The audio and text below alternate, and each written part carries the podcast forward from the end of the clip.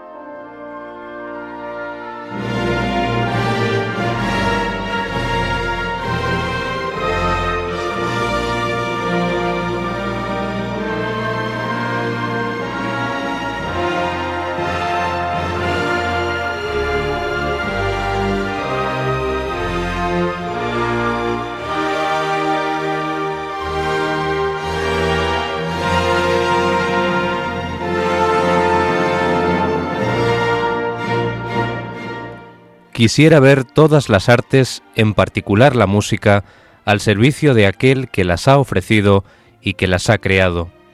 Con esta frase, con esta cita de Martín Lutero, Félix Mendelssohn Bartholdy encabezó su segunda sinfonía en si bemol mayor, Sinfonía Lobgesang, canto de alabanza, opus 52. En 1838, cuando Mendelssohn inicia su creación, es ya un compositor consagrado y un valorado director de orquesta, dentro y fuera de Alemania. La nueva sinfonía es quizá su obra más arriesgada en este terreno, pues en ella se aleja del esquema formal heredado del pasado para crear una obra extraña, un híbrido entre sinfonía y cantata, con un final cantado que recuerda al de la novena sinfonía de Beethoven, si bien la escala, la intención y los medios son muy diferentes.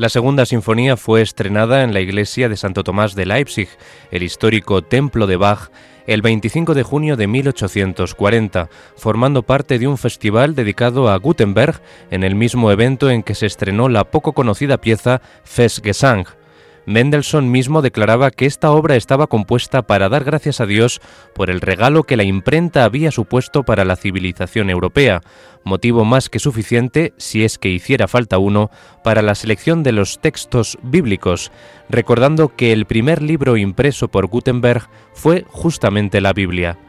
La obra se estrenó en Gran Bretaña en la Royal Philharmonic Society el 15 de marzo de 1841, al año siguiente, e influyó manifiestamente en la música sinfónico-coral inglesa anterior a la Primera Guerra Mundial.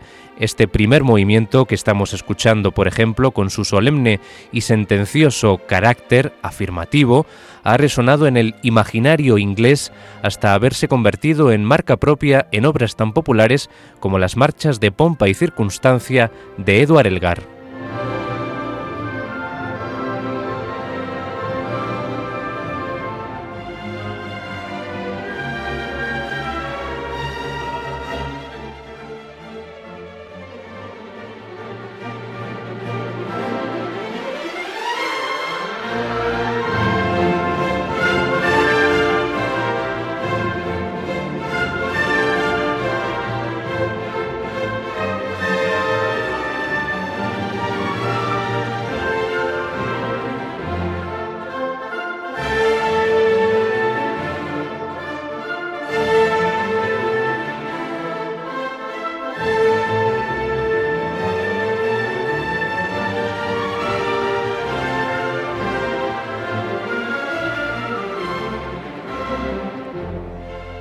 El plan formal de escribir tres movimientos instrumentales y un cuarto movimiento coral hace pensar, como decíamos, necesariamente en la Sinfonía Coral de Beethoven y de hecho en el primer movimiento hay un evidente homenaje a él, pues Mendelssohn utiliza como segundo tema un motivo idéntico al tema principal de la sonata para piano en si bemol mayor, la opus 22 del Sordo de Bonn de Ludwig van Beethoven.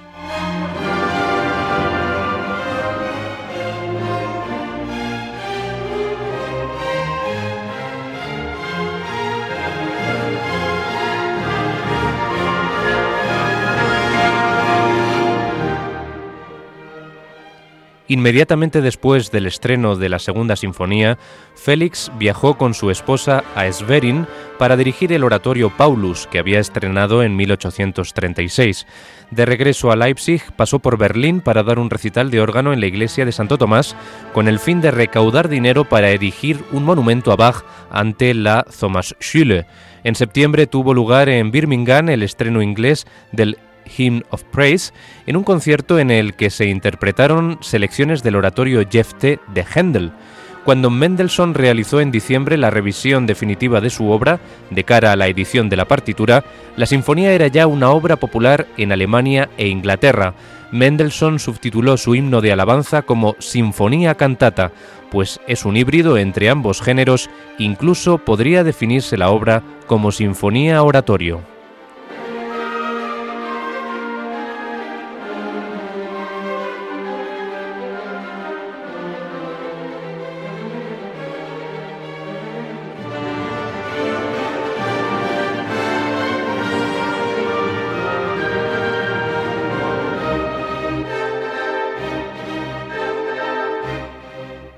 Se trata de una obra de un compositor muy maduro y con una técnica asombrosa. Los tres movimientos sinfónicos contienen todo el lirismo y la calidad de un artista que llevaba asombrando al mundo casi dos décadas. Eh, en cuanto estas eh, páginas dejan paso al universo coral, Mendelssohn vuelve a revelarnos al gran maestro que había dado a conocer a Johann Sebastian Bach en Alemania en su prodigiosa recuperación de la Pasión según San Mateo de 1829. En efecto, la parte coral nos muestra al profundo conocedor del cantor de Santo Tomás de Leipzig y de su riquísima profundidad en el dominio del coral luterano. Consta de diez números, el primero de ellos es, en realidad, el último movimiento de la parte sinfónica que se convierte en engarce entre ambas partes.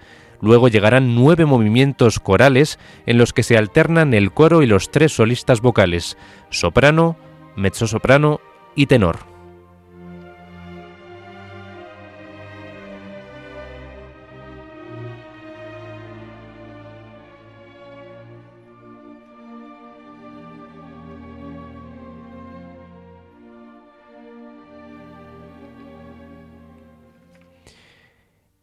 Y ya es tiempo, queridos oyentes de Radio María, para empezar a escuchar una selección de ese extenso movimiento de 40 minutos, esa sinfonía cantata con la que culmina Mendelssohn esta segunda sinfonía, que en realidad es la penúltima de sus sinfonías en el orden cronológico de composición, ya que debería tratarse de la cuarta dentro de esas cinco sinfonías que tiene el compositor hamburgués en su haber, ya que esta eh, fue eh, compuesta, como decíamos, en 1840 y estrenada en ese año.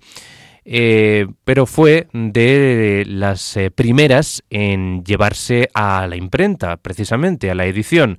Por eso eh, quedó detrás de la primera sinfonía, que es una sinfonía de juventud del compositor alemán. Pues vamos a empezar escuchando la introducción de ese movimiento coral con diversas partes de la Biblia, eh, especialmente de los Salmos, del libro de los Salmos, con algunas partes de Efesios, Isaías y Romanos. La introducción parte del tema del primer movimiento, que no es otro que el coral Alles was Oden hat Lobe den Herrn, un coral que entonan los trombones, hemos escuchado al comienzo del primer movimiento de esta sinfonía, que era muy familiar para un público protestante que se convierte en una especie de hilo conductor de todo este primer movimiento y del final del movimiento coral también aparece al final antes de, de la conclusión apoteósica de esta sinfonía. Pues escuchamos este primer fragmento coral del último movimiento de la segunda sinfonía de Mendelssohn, basándose en ese tema del primer movimiento y de la figuración del tema figurado del tercer movimiento, que ese tercer movimiento eh, es un alegreto un poco agitato. Es el primer coral que escuchamos, Alabe al Señor todo lo que respira, seguido del aria de soprano Alaba mi alma al Señor, dicho desde un nervioso acompañamiento que evoca a uno de los números de eh, su música incidental para el sueño de una noche de verano de William Shakespeare, que abren este magno apartado coral de la segunda sinfonía de Mendelssohn. El texto de este primer coro y entrada de la soprano es el siguiente. Que todo ser vivo gloríe al Señor. Aleluya, gloria al Señor. Dad gloria al Señor con vuestros instrumentos de cuerda, glorificadlo con vuestros cánticos, y que toda la carne dé glorias a su santo nombre, que todo ser vivo gloríe al Señor. Alaba, alma mía, al Señor, y que todo cuanto hay en mi interior dé glorias a su santo nombre. Alaba, alma mía, al Señor, y no olvides todas las gracias que te ha otorgado. Alaba, alma mía, al Señor.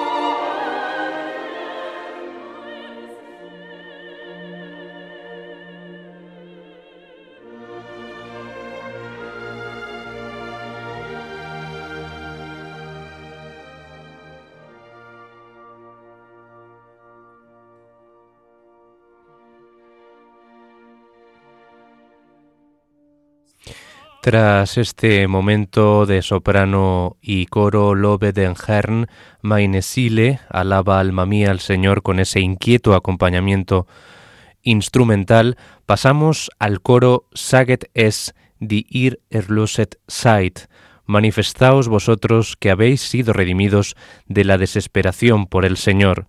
Él sabe de nuestras lágrimas derramadas en tiempos de miseria.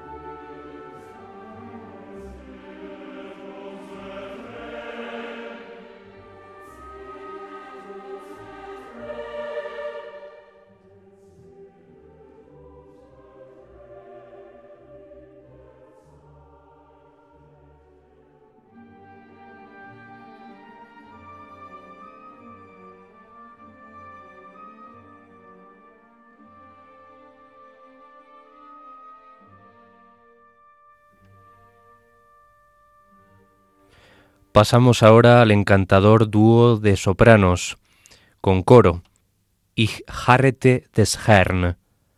Yo espero en el Señor, y Él ha venido a mí y ha escuchado mi súplica. Bendito aquel que pone su esperanza en el Señor.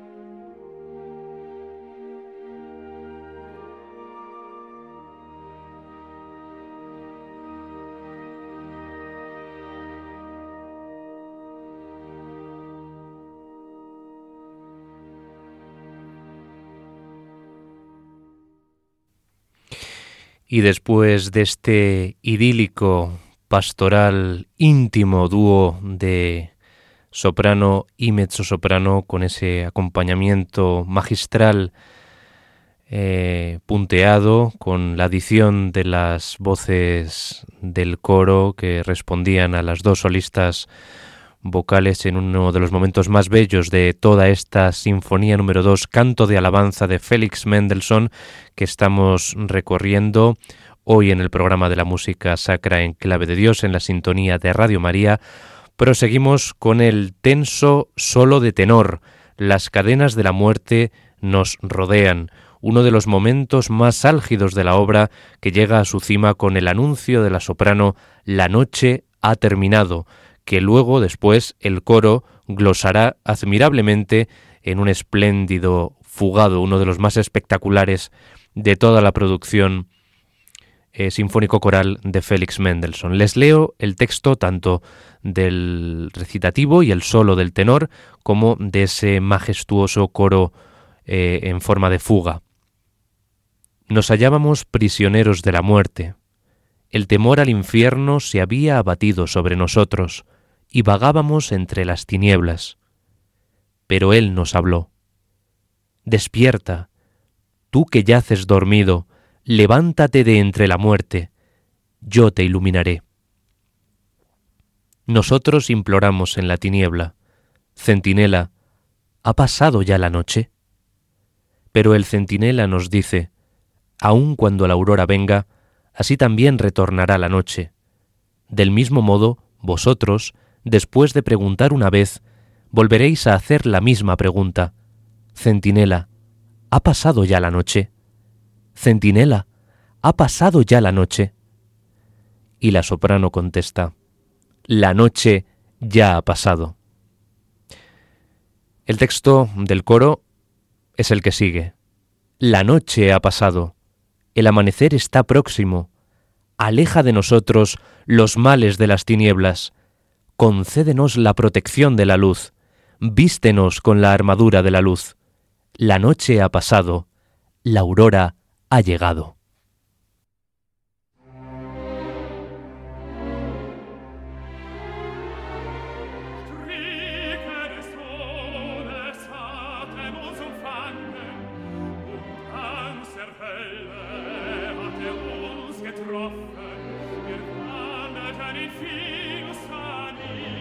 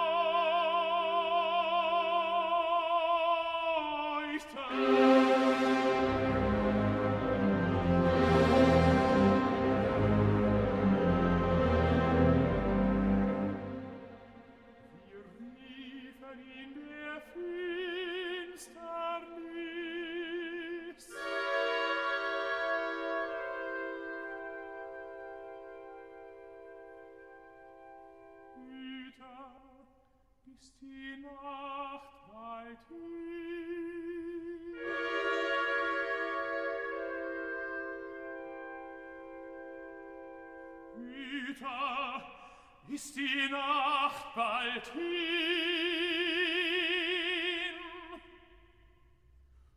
Der Hüter aber sprach, wenn der Morgen schon kommt, so wird es noch Nacht sein, wenn ihr schon fragt, so wird ihr noch wiederkommen und wieder fragen.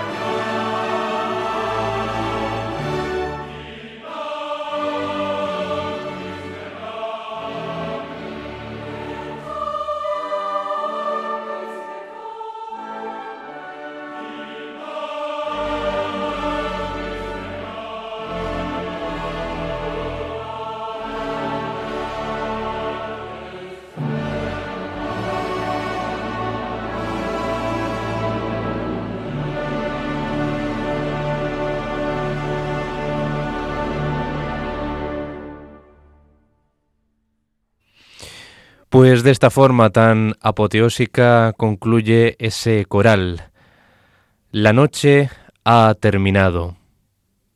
Die Nacht ist vergangen.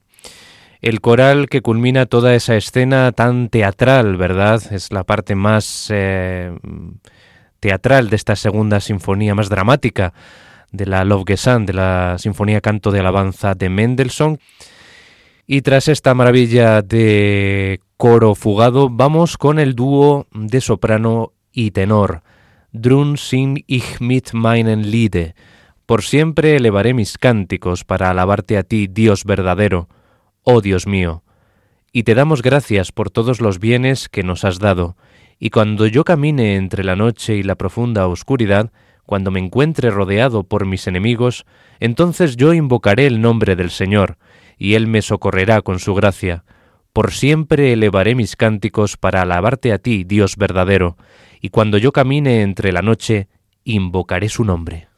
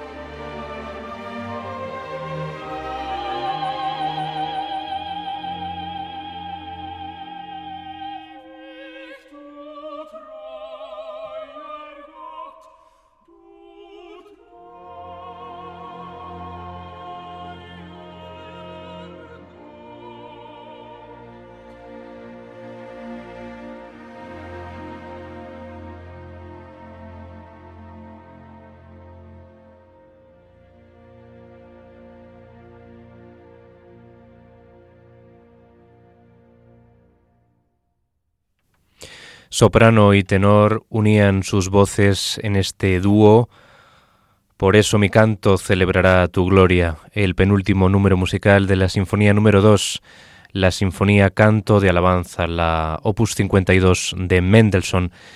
Una sinfonía que ya llega a su fin con el coro final del pueblo aclamante, del pueblo en júbilo, que concluye de forma apoteósica, eh, con gran solemnidad, esta magna obra de la producción eh, sinfónico-coral, de la producción sinfónica de Mendelssohn.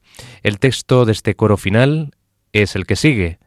Vosotros, pueblo, dad honor y gloria al Señor. Vosotros, reyes, dad honor y gloria al Señor. Los cielos dan honor y gloria al Señor. La tierra da honor y gloria al Señor. Todos dan gracias al Señor. Dad gracias al Señor, glorificad su nombre y celebrad su majestad.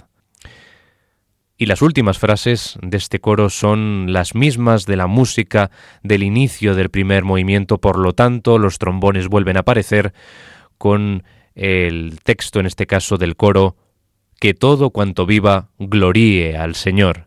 Aleluya, aleluya, gloria al Señor.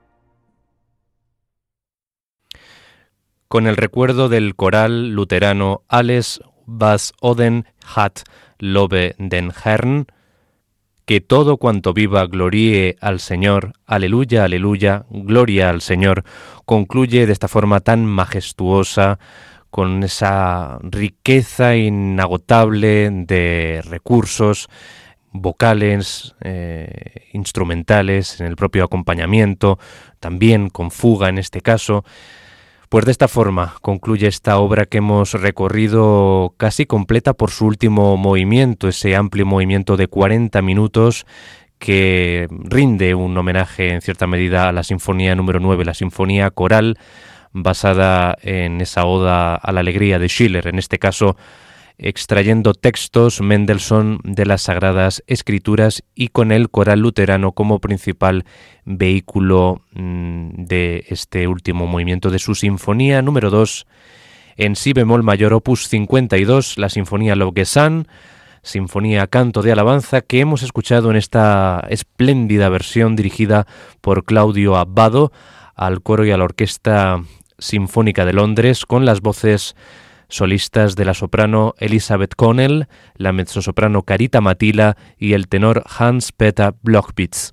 Espero que haya sido de su agrado, que hayan disfrutado con este segundo monográfico dedicado al compositor romántico alemán Felix Mendelssohn aquí en el programa de la música de contenido religioso en clave de Dios que nos acerca más y mejor al Supremo Hacedor a través de estas notas musicales que les traemos en este programa. Muchas gracias por estar ahí, por su atención siempre ya saben que tienen a su disposición el correo electrónico del programa en clave de Dios radiomaria.es. Hasta una próxima ocasión, sean muy felices.